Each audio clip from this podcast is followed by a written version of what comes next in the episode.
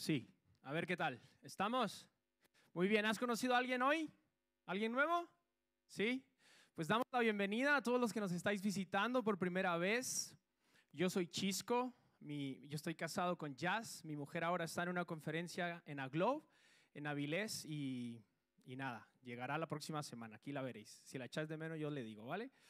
Ah, yo soy Chisco y como os digo, como bien ha dicho Rebeca, estamos en una serie que se llama encuentros con Dios, encuentros con Él.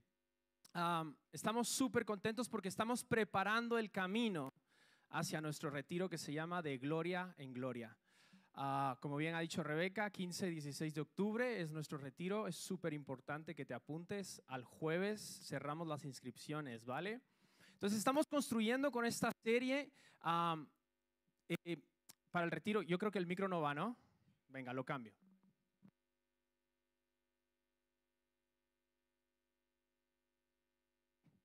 Vale.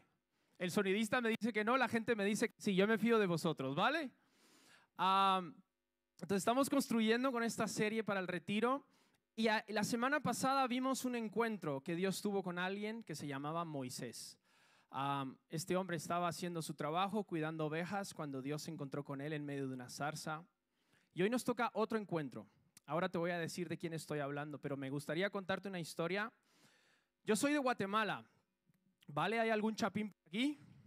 Muy bien, ya poco a poco vamos poblando España, ¿vale? Ah, veo tres. yo soy de Guatemala y hace como varios años yo estaba con un amigo que le decíamos el patojo. El patojo es como una traducción del chiquillo, el hillo, ¿no? Le decíamos así de cariño. En ese momento yo la verdad que no conocía al Señor y recuerdo que estábamos yendo hacia una fiesta y íbamos tarde. Eran como las 8 de la noche y usualmente en Guatemala, como hay tanto tráfico por las noches cuando la gente está volviendo de su trabajo, em, suelen habilitar un carril extra para que la gente, como el busbao, ¿no? Para que la gente pueda volver pues eh, más a prisa, que no se haga tanto tráfico, ¿no? Entonces estábamos yendo tarde a esta fiesta con el patojo, con el chiquillo, y en el camino pues teníamos que cruzar una calle muy parecida a la castellana, ¿no? Una calle así grande. ¿No se está cortando? Me habéis mentido, ¿eh?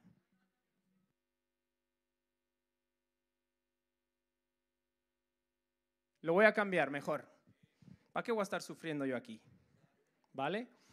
Una calle muy parecida a la castellana, un ocho, como ocho carriles, se llama la Roosevelt esta calle, cuatro carriles de un lado, cuatro carriles del otro. Y la verdad que no fue por el tiempo, sino por la pereza de subir una pasarela. Sí se entiende que es una pasarela esa que se usa para que no te atropellen. Que teníamos como unos 30 metros, decidimos cruzar corriendo, ¿no? ¿Alguien aquí ha cruzado corriendo una calle cuando no debe? ¿Alguien le han atropellado? Vale, pues eh, las pasarelas son para eso, para que no te atropellen, ¿no? entonces, empezamos a correr viendo hacia el lado izquierdo no vienen coches, uno, dos, tres. Y yo me doy cuenta que del lado derecho viene un coche hacia acá, en sentido contrario. ¿Por qué? Porque habilitan un carril extra. Mi amigo, el patojo, no se dio cuenta y el muy sobao estaba viendo para el otro lado. Claro, es desde donde vienen todos los coches. Yo me paro y el hombre sigue corriendo y ¡boom! Se lo pasa llevando un coche. Mira, hoy me río, pero pero el tío dio una vuelta, otra vuelta, no te exagero, yo creo que me pasó encima y cayó aquí a mi lado y luego pasó un coche porque los coches están circulando. Gracias a Dios el coche que pasó de este lado no, no, no lo tocó. ¿Cómo crees que quedó el patojo? ¿Crees que fuimos a la fiesta? De inmediato nos subí, el coche se fue. En esa calle tú no puedes parar, el coche se fue y bueno, estábamos maltratándole de todo, pero la culpa la teníamos nosotros. Lo subimos a la, a la arcera, hay una acera en medio de los, de los ocho carriles. ¿Cómo crees que quedó el pobre? Fatal. Ocho meses estuvo inválido, pues como quedas cuando chocas con alguien, ¿no? contra un coche. y en la historia de hoy, algo muy parecido le pasó al hombre del que vamos a hablar. Ahora, él no tuvo un choque con un coche, tuvo un choque con la gloria de Dios. ¿Cómo crees que queda alguien que tiene un choque con la gloria de Dios? ¿Crees que su vida cambia? ¿Crees que vuelve a ser el mismo? Pues lo vamos a ver. Antes de leer la historia de este hombre, me gustaría darte un poco más de contexto. Él no estaba corriendo a una fiesta. Tampoco estaba corriendo porque le tocaba montaje ese día en la iglesia. Ni estaba cuidando las ovejas como Moisés. De hecho, todo lo contrario, estaba corriendo para perseguir, azotar y encarcelar a los primeros cristianos del siglo. Este hombre estaba persiguiendo a los discípulos de Jesús. Iba en su caballo con una misión y era perseguir, azotar y encarcelar a los discípulos de Jesús. Cuando tuvo un choque frontal con la gloria de Dios. Este hombre se llama Saulo, se llamaba Saulo de Tarso. ¿Cómo crees que quedó Saulo después de un choque con la gloria de Dios? ¿Crees que alguien que se topa frontalmente con la presencia de Jesús, con la gloria de Jesús, vuelve a ser el mismo? Yo creo que no. Pero antes de leer el texto, me gustaría resumirte quién era Saulo. Saulo, su nombre significa llamado o aquel que es pedido. Curioso. Nació entre el 5 y el 10 después de Cristo en la ciudad de Tarso, capital de la provincia romana de Cilicia, que es la actual Turquía. Era hijo de hebreos, judío y descendiente de una de las doce tribus de Israel de Benjamín. Era educado e instruido por el famoso rabino Gamaliel. Se podría decir que era el discípulo de un pastor conocido a nivel mundial, que lo educó en, movidas espirituales, le enseñó la palabra. Pues este hombre era instruido por este rabino Gamaliel, judío, judío. Se podría decir que este Saulo de Tarso era celoso, friki, conocedor de la ley de Dios, la Torá. La Torá son los primeros cinco libros de la Biblia, Génesis, Éxodo, Levítico, Números, Deuteronomio. Y Saulo era conocedor de esta ley y no solo conocedor, sino celoso de esta ley. En ese celo de esa ley le llevó a perseguir a todo aquel que se opusiera a esa ley o a todo aquel que según él blasfemara en contra de esa ley. Algunas personas consideran que Saulo mataba a los cristianos. Pero el texto bíblico no dice eso. El texto bíblico dice que él los perseguía, los azotaba y los encarcelaba. Lo que sí es un hecho es que él consentía la muerte de algunos de esos primeros cristianos y daba su voto a favor de esa muerte. Él no los mataba, pero daba su voto a favor. Uno de estos hechos lo puedes encontrar en el libro de los Hechos de los Apóstoles, en el capítulo 7, donde están, donde matan a pedradas al primer mártir de la iglesia, que su nombre era Esteban. Era un joven como tú y como yo, guapo. Se podría decir que era un ujier de la iglesia. No tenía un cargo relevante dentro de la iglesia, pero a causa del testimonio de Esteban en Hechos capítulo 7, se lo cargan a pedradas. ¿Quiénes se lo cargaron? ¿Quiénes lo mataron? Los celosos de la ley, los fariseos. Y en ese acontecimiento estaba Pablo dando su visto bueno para matar a Esteban. Algunas personas creen que Pablo, perdón, Saulo, no he presentado a Pablo aún, Saulo tenía 25 años cuando esto pasó. ¿Hay alguien aquí de 25 años? Tú no, Juan Patricio. Pues tu edad, joven, con tanto poder, con tanta autoridad, dando su visto bueno para matar a gente, ¿no? El texto de Hechos capítulo 8, versículo del 1 al 3, describe muy bien lo que te estoy diciendo. Lo tenéis en pantalla. Versículo 1 dice, y Saulo estaba de completo acuerdo, o sea que él consentía con ellos, con los fariseos que estaban matando a Esteban, consentía con ellos en su muerte, daba su visto bueno. Punto y aparte, dice, y en aquel día se desató una gran persecución en contra de la iglesia en Jerusalén y todos fueron esparcidos por las regiones de Judea y Samaria, excepto los apóstoles. Y algunos hombres piadosos sepultaron a Esteban y lloraron a gran voz por él. Pero Saulo hacía estragos en la iglesia, entrando de casa en casa y arrastrando a hombres y a mujeres, los echaba en la cárcel. Años más tarde, Pablo está dando un testimonio de cómo fue su encuentro y dice de cómo él trataba a estas personas. En Hechos versículo 22, versículo 4, perdón, del, del, capítulo 22 dice, y perseguía este camino, o sea, los seguidores de Jesús le llamaban los seguidores del camino, perseguía este camino hasta la muerte, hasta la muerte, encadenando y echando en cárceles tanto a hombres como a mujeres. Eh, versículo 10 y 11 de Hechos 26 dice, y no solo encerré en cárceles a muchos, sino que también cuando eran condenados a muerte yo daba mi voto contra ellos. Y castigándolos con frecuencia en todas las sinagogas, procuraba obligarlos a blasfemar, enfurecido en gran manera en contra de ellos. Entonces, ¿quién era Saulo?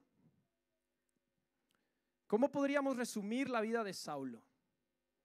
Yo lo resumo de esta manera. Saulo era un ficha. Saulo era un ficha. Saulo era una persona que odiaba a los cristianos. Era una persona que estaba en contra de los cristianos, que perseguía a los cristianos. Era un religioso celoso de la ley que perseguía a todo aquel que no estuviera de acuerdo con esa ley. Y algo que me he dado cuenta en este caminar cristiano es que a Dios le gustan los fichas. A Dios le agrada la gente difícil. A Dios, Dios usa a esas personas después de que tengan un encuentro con Él para su gloria. Algo que me he dado cuenta es que para Dios no hay fácil ni difícil. Él ve corazones y Él dispone su gloria para que estas personas tengan un encuentro con Él. Sin duda Pablo podría decir que era una persona difícil de que conociera a Jesús. Puede ser. Pero eso no era una limitación para Jesús, para Dios. Jesús ya había muerto, por cierto.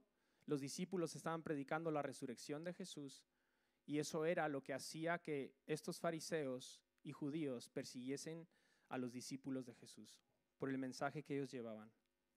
Ahora sí, vamos a ver cómo Pablo, perdón, Saulo se encontró con Jesús, con Dios. En Hechos, en el libro de Hechos, tres veces se menciona este encuentro. Hechos capítulo 9, Hechos capítulo 22 y Hechos capítulo 26. Tres veces Pablo da testimonio, o, o Lucas, el autor del libro de los Hechos, da testimonio de este encuentro de Saulo con, con Jesús. Y en Hechos capítulo 22, del 1 al 15, si lo quieres leer en tu móvil sería bueno, si no lo vas a tener en pantalla, pero me gustaría que me sigas más cerca de ti porque van a ser varios versículos. En este capítulo, Hechos 22, Saulo está dando testimonio de este encuentro. Y él en el versículo 1 empieza diciendo, hermanos y padres, escuchen mi defensa, que ahora presento ante vosotros. Versículo 3. Yo soy judío, nacido en Tarso de Cilicia, pero criado en esta ciudad, educado bajo Gamaliel en estricta conformidad a la ley de nuestros padres, siendo tan celoso de Dios como todos vosotros lo sois hoy. A él estaban acusando. De lo mismo que él acusaba, ahora le están acusando. Y él está diciendo, yo era como uno de vosotros. Versículo 4. Perseguía este camino hasta la muerte encadenando y echando en cárceles tanto a hombres como a mujeres. de lo cual pueden testificar el sumo sacerdote y todo el concilio de los ancianos. También, dice Pablo, de ellos recibí cartas para los hermanos y me puse en marcha para Damasco, con el fin de traer presos a Jerusalén también a los que estaban allá, para que fueran castigados. Así es como he titulado esta predicación, De Camino a Damasco. Dice, me puse en marcha para Damasco con el fin de traer presos a Jerusalén a los que estaban allá, para que fueran castigados.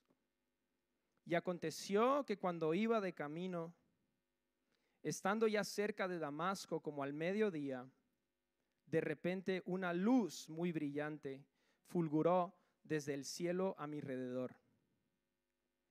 Y caí al suelo, versículo 7, y oí una voz que me decía, Saulo, Saulo, ¿por qué me persigues? Y respondí, ¿quién eres, Señor? Y él me dijo, yo soy Jesús el Nazareno a quien tú persigues. Wow. Y los que estaban conmigo vieron la luz, ciertamente, pero no comprendieron la voz del que me hablaba. Y yo dije, ¿qué debo hacer, Señor? El Señor me dijo, levántate y entra a Damasco y ahí se te dirá todo lo que se ha ordenado para que hagas. Pero como yo no veía a causa del resplandor de aquella luz, los que estaban conmigo me llevaron de la mano y entré a Damasco. Y uno llamado Ananías, hombre piadoso, según las normas de la ley, y quien daban buen testimonio a todos los judíos que vivían ahí, vino a mí y poniéndose a mi lado me dijo, hermano Saulo, recibe la vista. En ese mismo instante alcé los ojos y lo miré, y él dijo, el Dios de nuestros padres te ha designado para que conozcas su voluntad y para que veas al justo y oigas palabra de su boca. Último versículo 15, porque testigo suyo serás a todos los hombres de los que has visto y oído. Aquí está este hombre llamado Saulo, celoso de la ley, criado como judío, vivió como judío, religioso, se sabía los versículos de memoria, perseguía a los cristianos, consentía la muerte de muchos de ellos. De camino a Damasco en su caballo, como al mediodía, nunca mejor dicho, lo bajaron del caballo, lo botaron del caballo. Debido al resplandor de esa luz, tú puedes imaginarte el resplandor de la gloria de Jesús. ¿Será que el resplandor de la gloria de Dios brilla más que el sol? ¿Puedes imaginarte por un momento lo que dice Apocalipsis, que sus ojos son como fuego, que en su trono salen voces, relámpagos, como voces y relámpagos? ¿Cómo brillará la gloria de Dios? Normal que se haya quedado ciego el pobre. Poco le quedó. Muchos cuando tienen un encuentro con la gloria de Dios en la Biblia, dice que caen muertos, se desmayan. Isaías, Daniel. Y este hombre cae del caballo, queda ciego, pero queda consciente. Y tiene una conversación con Jesús.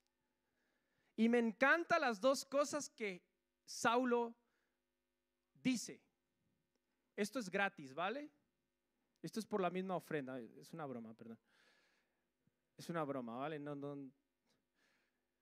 Hay dos cosas que Saulo pregunta. ¿Quién eres, Señor? ¿Y qué quieres que haga? Fue lo, único que preguntó. ¿Cómo, ¿Cómo podrían ser nuestras vidas si entendiésemos quién es Jesús y lo que Él nos pide? Pero muchas veces nos enfocamos en ¿Qué quieres que haga sin entender quién es Jesús? Tu propósito en la vida viene de tu revelación de quién es Jesús. De quién es, entonces entiendo para qué estoy aquí. Lo vamos a ver más adelante. Esto es algo que Pablo, Saulo entendió muy bien. queda ciego, se cae del caballo, tiene esta conversación, tiene estas dos preguntas con Jesús. En su ceguera tiene alguien que llevarle a Damasco porque claro, ya no ve. Y mientras está ahí, él está esperando a ver qué pasa. Recuerda de que él era un perseguidor de la iglesia, ¿eh? Él perseguía a la iglesia. Y ahora viene alguien que está en su casa orando, buscando a Dios, y viene Dios y le dice, mira, te voy a pedir algo, Ananías, que vayas y ores por un amigo que tengo ahí, que se acaba de convertir. Sí, sí, Señor, me imagino Ananías. No, dime qué quieres que haga. Quiero que vayas a orar por un hombre que se llama Saulo de Tarso. No, dices, porque lo ves en, hechos, puedes ver la historia. ¿Cómo yo voy a ir a orar por este hombre? Me va a volar el cuello. Obedece, va, ora por él, recibe la vista y de inmediato le da un propósito en la vida. Le dice, porque vas a ser testigo suyo a todos los hombres que has visto y oído. Ya, de una vez le dijo, mira, mira Saulo, olvídate, ya no vives más para ti. La palabra testigo significa vas a ser un mártir para mí. Jesús, ese fue su llamamiento, ¿vale? ¿Os recordáis qué significa el, nombre de Saulo? Llamado. Ahora bien, de este texto podemos sacar muchas cosas. De este encuentro podemos sacar muchas cosas. Y yo solo quiero compartir contigo tres cosas que veo de la vida de Saulo y de este texto. Y la primera de ellas, y creo que una de las más importantes es, no importa tu nacionalidad, no importan tus estudios, no importan tus recursos, no importa la escuela en la que hayas criado, si te criaste en una familia con muchos recursos o con escasos recursos, si nunca pudiste terminar el bachillerato o la primaria o tienes cuatro másters, no importa si eres e, europeo, asiático, argentino, cubano o español. No importa el camino hacia el que tú te dirijas. De hecho, no importa si hoy te trajeron obligado o porque te gusta la chica o el chico con el que estás. Dios quiere tener un encuentro contigo. Eso es lo primero que tú tienes que saber esta mañana. No importa de dónde vengas y a dónde vayas, Él quiere tener un encuentro contigo. A Jesús, a Dios no le importa nuestro pasado en el sentido de que Él no hace acepción de personas. Él solamente quiere tener un encuentro contigo. Segundo, un encuentro con la gloria de Dios. ¿Os recordáis de la pregunta, no? ¿Cómo queda alguien que tiene un encuentro con la gloria de Dios? No queda igual. Un encuentro con la gloria de Dios no te deja igual. Y podríamos decir muchas cosas de Saulo, de lo que pasó con él, con este encuentro. Ya lo hemos visto, ya lo hemos leído, lo dejó ciego por tres días, alguien tuvo que orar por él para que recibiera la vista. Hubo una consecuencia física, pero luego creo que también hubieron consecuencias en su carácter, en su persona. De las primeras cosas que yo creo que pasan cuando tú tienes un encuentro con la gloria de Dios es que tú entiendes que tú ya no vales nada. Que solamente quieres vivir para la gloria de Dios. De las primeras cosas que yo veo que pasan en este texto es que Dios o Jesús le está enseñando al todopoderoso Saulo de que ahora tiene que depender de otros. Le enseña humildad. De inmediato lo baja del caballo y al quedar ciego, ¿qué pasa? Ya no puede caminar. Antes él podía ir a donde quería y ahora depende de otros para que le lleven a Damasco. Él lo dice, me tuvieron que llevar a Damasco. El todopoderoso Pablo que perseguía a la iglesia ahora está ciego. Necesita que alguien ore por él. Y esta es una de las cosas que yo creo que pasan cuando tú tienes un encuentro con la gloria de Dios, es que tú necesitas reconocer que necesitas a alguien a tu lado. Necesitas confiar en alguien más que en ti mismo. No digo que vayas contando tu vida a todo el mundo, pero alguien con quien tú caminas, alguien que te acompaña, alguien que te guía. Por eso los cursos que hacemos, por eso los discipulados que tenemos, porque queremos que la gente que ha entregado su vida a Jesús, que ha tenido un encuentro con Él, estén acompañados, que caminen juntos. Entonces, un encuentro con la gloria de Dios te enseña humildad, te enseña a depender de otros, a caminar con otros. Y eso es la iglesia. Eso es la iglesia. Eso somos nosotros, caminamos juntos. Pregunta, ¿tú tienes alguien con quien tú caminas? Que puede venir y hablar a tu vida y decirte, oye tío, esto no está bien. Y tú confiar más en él que en lo que tú piensas o dices. Lo necesitas. Todos lo necesitamos. Un encuentro con la gloria de Dios no te deja igual. Este hombre llamado Saulo,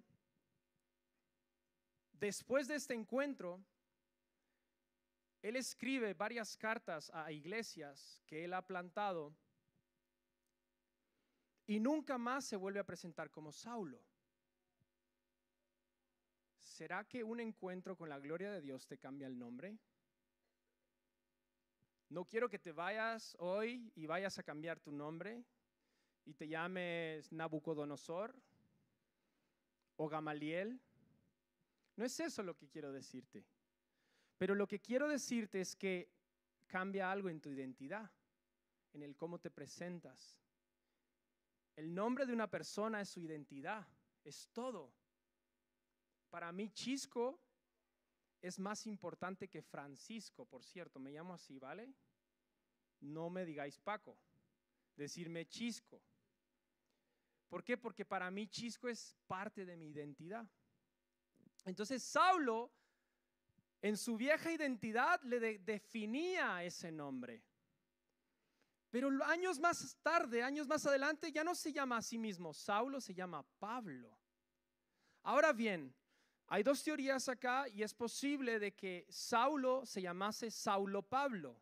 Yo me llamo Francisco Javier, pues Saulo Pablo no combina mucho, pero a lo mejor tenía dos nombres, ¿vale?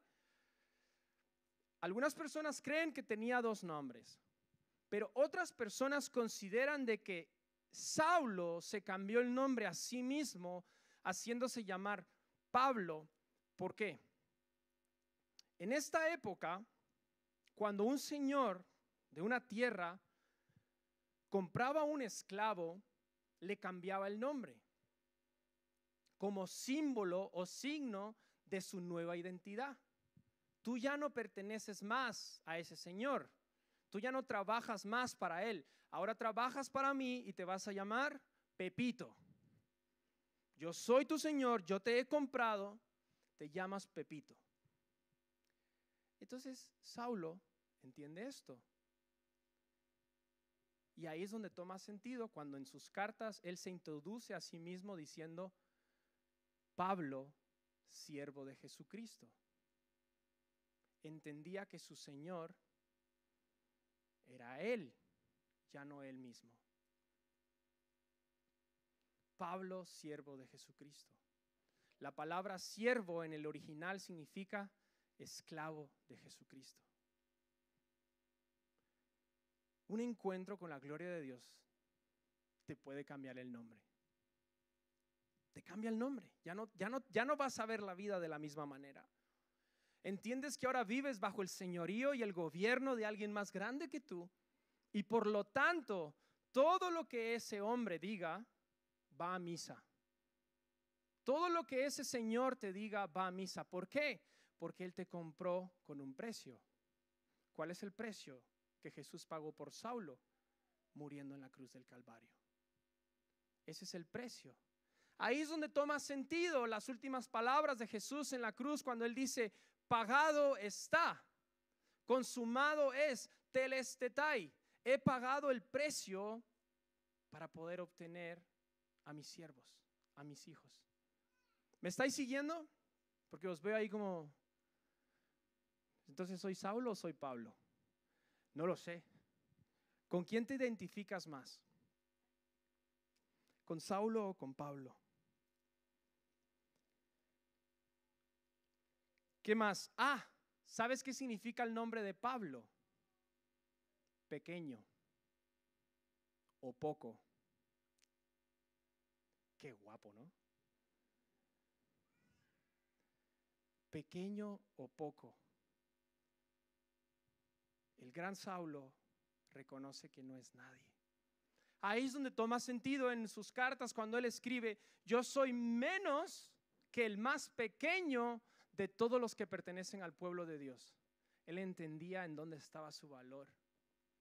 Entendía que era poco en comparación del pueblo de Dios. Tercero, un encuentro con Dios, un encuentro con la gloria de Dios te da propósito. Los versículos 14 y 15 dicen que Él te ha designado para que conozcas su voluntad. O sea, de inmediato le da el llamamiento, le dice, vas a dedicarte a esto, vas a ser un mártir por mí. O sea, no, aquí ya, ya no te escapas. Versículo 15 dice, porque testigo suyo serás a todos los hombres que has visto y oído. Vas a dar testimonio de mí. ¿Cómo quedó Pablo después de este encuentro? Saulo después de este encuentro, ya te lo he dicho, cambió su identidad, cambió su forma de ver la vida, entendió que tenía que depender de otros, pero también entendió que tenía un propósito en la vida.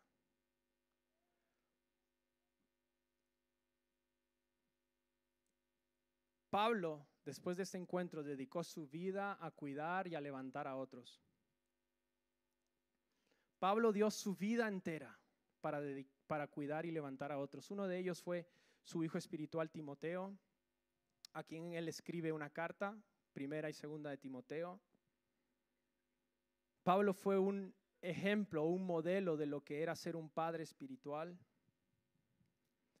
Pablo fue el precursor de lo que nosotros conocemos como los viajes misioneros. Fue el primer plantador de iglesias en todo el mundo, en la antigua Asia. La Biblia tiene 66 libros, de esos 66 libros, 13 de ellos, 13 cartas de ellos, de esos libros, son escritas por Pablo. Le dio propósito. Pablo sabía para quién vivía y para qué vivía. ¿Os recordáis de las dos preguntas que le hace? ¿Quién eres y qué quieres que haga? Sé para quién vivo y sé para qué vivo. Mira la cruz. Sé para quién vivo y sé para qué vivo. Vivo para Jesús y me entrego por el prójimo. Pablo entendió eso.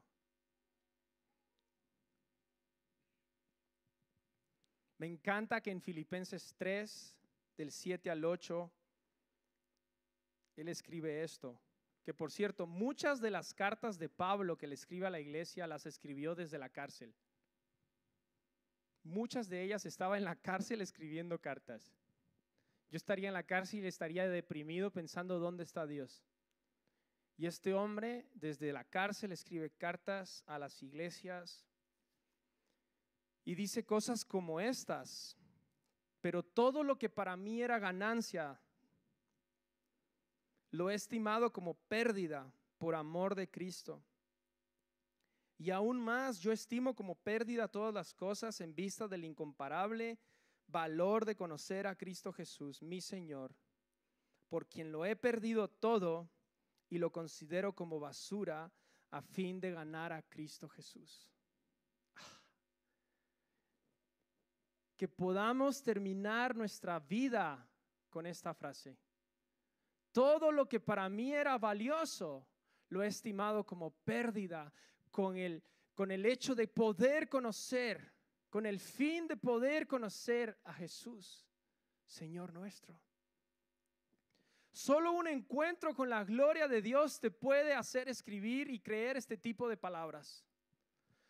Esta traducción es muy muy bonita lo que está diciendo, pero en realidad lo que dice el texto original es, todo lo que para mí era ganancia lo estimo como estiércol, como basura, como desecho por causa de conocer a Cristo. Os dije la última vez que eh, la próxima predicación os iba a traer fuego. No lo tengo todavía, estoy viendo cómo lo hago, pero hoy os traje un cubo de basura. Este es el cubo de basura que va a representar cómo Pablo veía su vida. Es un poco rollo quitarme esto. Pero todo lo que era eh, valioso para él, lo estimo como basura, dice Pablo. Todos mis logros,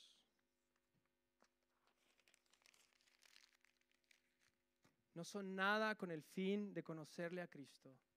Todos mis sueños, todas mis metas, todos um, mis deseos en la vida mi vida de fariseo, mi gran trabajo, la posición que tenía, lo he estimado como estiércol, como desecho, con el fin de conocer a Cristo Jesús. Todo como basura. Y Pablo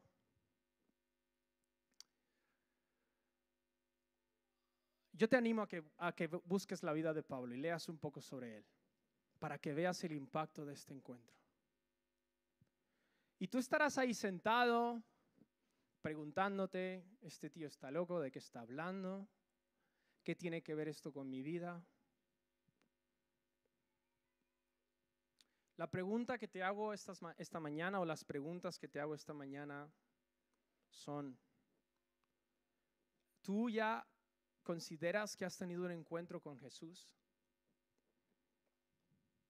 ¿Ya te ha alumbrado la luz de Cristo?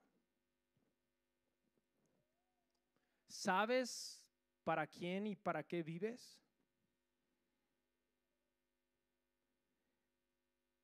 ¿Qué te gustaría que diga tu lápida? ¿Qué te gustaría que se recuerde de ti?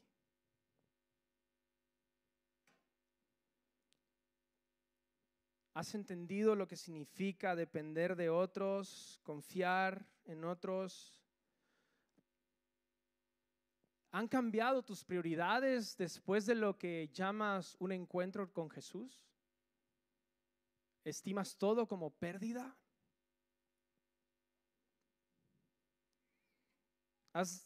ves tu vida y dices, yo, mi vida es para servir a los demás, es para levantar a otros. Te has convertido como Pablo en un perseguidor de los deseos de Dios y no solo los tuyos. O, y, ¿con quién te identificas más? ¿Con Saulo o con Pablo?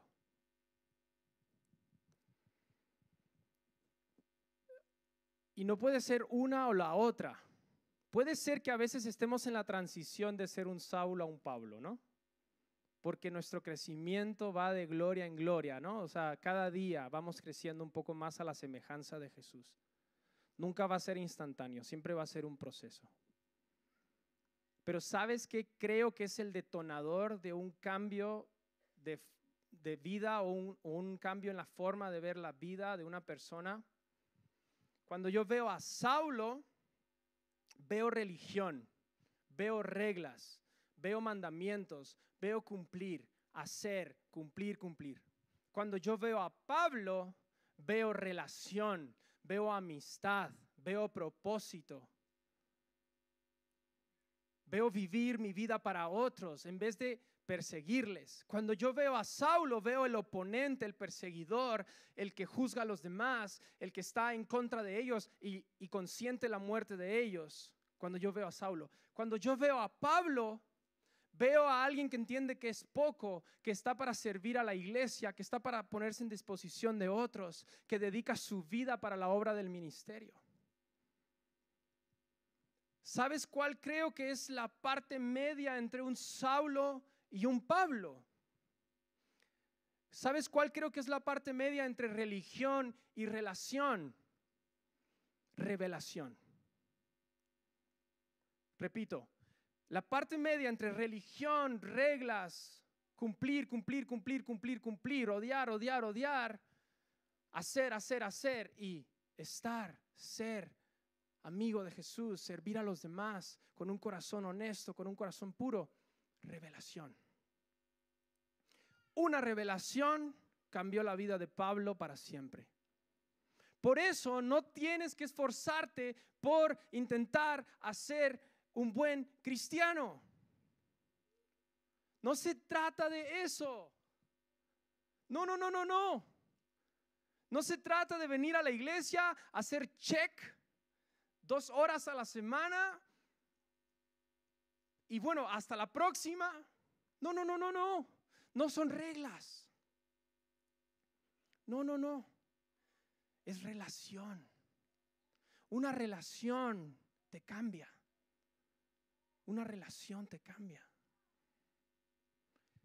Pablo entendió esto gracias a la revelación que tuvo de Jesús. Entonces, ¿a qué hemos venido hoy? Pues a tener un encuentro con la gloria de Dios. Esa es mi oración. Porque solo un encuentro con la gloria y con la luz de Jesús, con la revelación de Jesús, nos puede transformar. Segunda de Corintios 3, 18, que es un versículo lema de nuestro retiro de iglesia, describe muy bien lo que te estoy diciendo. No lo vamos a leer, no, no lo tengo, pero básicamente lo que dice ese versículo es que nosotros a rostro descubierto, a cara descubierta, contemplamos la gloria de Dios y mientras nosotros contemplamos la gloria de Dios, somos transformados a su imagen y a su semejanza. No dices cuando voy a la iglesia, cuando cumplo un montón de cosas, cuando hago, es cuando contemplo la gloria de Jesús. Si me puedo dar el privilegio de darte un consejo, es busca la gloria de Dios cada día de tu vida. Es lo único que te va a mantener ardiendo. Es lo único que te va a mantener cerca, firme, con el objetivo claro de lo que es servir a los demás. Y es posible que esta mañana no se nos aparezca una luz brillante como la de Pablo en Hechos capítulo 9.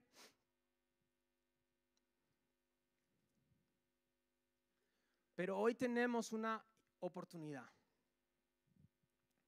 que es encontrarnos con la gloria de Dios. Hoy tenemos una oportunidad de pasar de Saulo a Pablo. No sé si hay áreas en tu vida en las que necesitas que la luz de Cristo alumbre, que la luz de Jesús llegue. ¿Qué tienes que hacer para recibir esto? Para recibir esta revelación de quién es Jesús, de quién es Cristo. Lo primero que tienes que hacer es posicionarte para el encuentro posicionar tu mente, tu corazón, tu cuerpo, tu voluntad. No solo aquí, ¿eh? sino en el día a día. Posicionarte cada mañana o cada noche o en tus tiempos de break en tu trabajo para un encuentro. A lo mejor no vas a ser como Pablo, que mientras tú estás yendo, Dios te va a aparecer con una luz. Pero a lo mejor tú puedes buscar ese encuentro. Tú puedes buscar ese encuentro. Entonces lo primero es posicionarnos. Lo segundo, entender que no vales nada. Que vales poco. Pero en las manos de Dios, todo tu valor es incalculable. Entender que si tú no te humillas de corazón, de más está que vengas todos los días a la iglesia, de lunes a domingo, si no reconoces que Jesús es el Señor de tu vida y lo reconoces de corazón, con un corazón sincero, con un corazón honesto. Recuerda lo que te dije antes, no importa de dónde vengas, No importa si eres chapín, mexicano, europeo, alemán, si estudiaste en Harvard o no terminaste la ESO. Él quiere tener un encuentro contigo, pero tienes que reconocer que eres poco, que vales nada. Esta semana salimos con mi mujer a caminar por el campo, intentando tener un tiempo a solas, despejándonos de la ciudad, leyendo la Biblia, ella por su lado, yo por el mío. En medio de un campo no hay nadie, ¡Uf! gloria a Dios, silencio rotundo. Y de la nada empezamos a escuchar voces, empiezan a escuchar voces y empiezan a llegar. Llegan dos personas, Ingrid y, ¿cómo se llamaba el otro? Ah, se me olvidó, Ingrid y otro chico. Y en la conversación dije, aquí estás. ¿Qué haces caminando acá? Te voy a agarrar y te voy a predicar. ¿Para qué, ¿Para qué se van a meter ahí? Y claro, ella dice, no, es que todos somos buenos. Y mi mujer le dice, no, yo no soy buena. Y se quedó como, no entendía que ella le estuviese diciendo que no era buena. Porque en realidad no hay nadie bueno. Todos tenemos un poquito de Saulo. Todos tenemos un poquitito de Saulo que necesita rendirse a Jesús. Entonces tienes que entender de que si tú no reconoces eso, no, no hay un encuentro. Y tercero, disponerte a obedecer. De nada sirve que tú tengas un encuentro con la gloria de Dios si cuando te levantes de ese encuentro no va a cambiar nada. Lamentablemente en la Biblia hay muchas historias de personas que tuvieron un encuentro con la gloria de Dios y no terminaron siendo Pablos. O sea, no por el hecho de que tú vengas un domingo, Dios te toque, tu corazón sea quebrantado, eso significa que tu vida vaya a cambiar. No, no, no, no, no, no. Depende de ti. Tú tienes que poner en práctica lo que Jesús o Dios te está pidiendo que hagas. Un ejemplo de estas personas, no digamos que igual, pero un poco similar, es el joven rico. Un joven, a lo mejor de la misma edad de Saulo, 25 años, poco menos, con mucho dinero. Dice que él había cumplido toda la ley, los diez mandamientos los había guardado y un día tiene un encuentro con la gloria de Dios en persona, con Jesús. Y en ese encuentro Jesús le pide algo. No te creas tú que un encuentro con Dios es solo para sentirte bonito. Normalmente cuando hay un encuentro con Dios hay una orden. Y entonces en ese encuentro con Jesús, este joven, Dios o Jesús le pide algo, vende todo y dáselo a los pobres. ¿Qué más sabemos del joven rico? ¿Cuántas cartas escribió el joven rico? ¿Estará el nombre del joven rico en las doce puertas de la nueva Jerusalén? ¿Tendrá discípulos el joven rico que le recordarán? No, pero tiene mucho dinero. Todo lo estimo como pérdida por causa de conocer a Jesús. Entonces, posiciónate, entiende que no vales nada, que no valemos nada y disponte a obedecer. Quiero orar por ti esta mañana, quiero pedirte que te pongas de pie.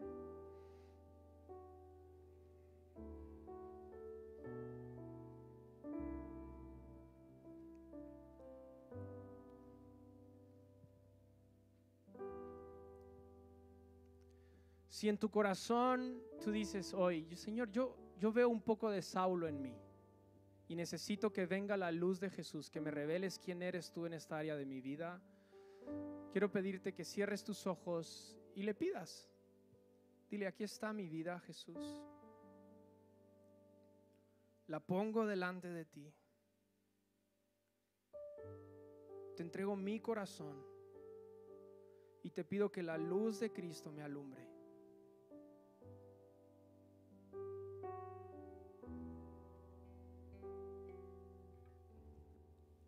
¿Quién eres, Jesús? ¿Quién eres, Señor?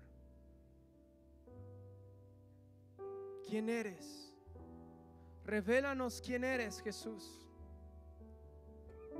Revélanos, Jesús, quién eres.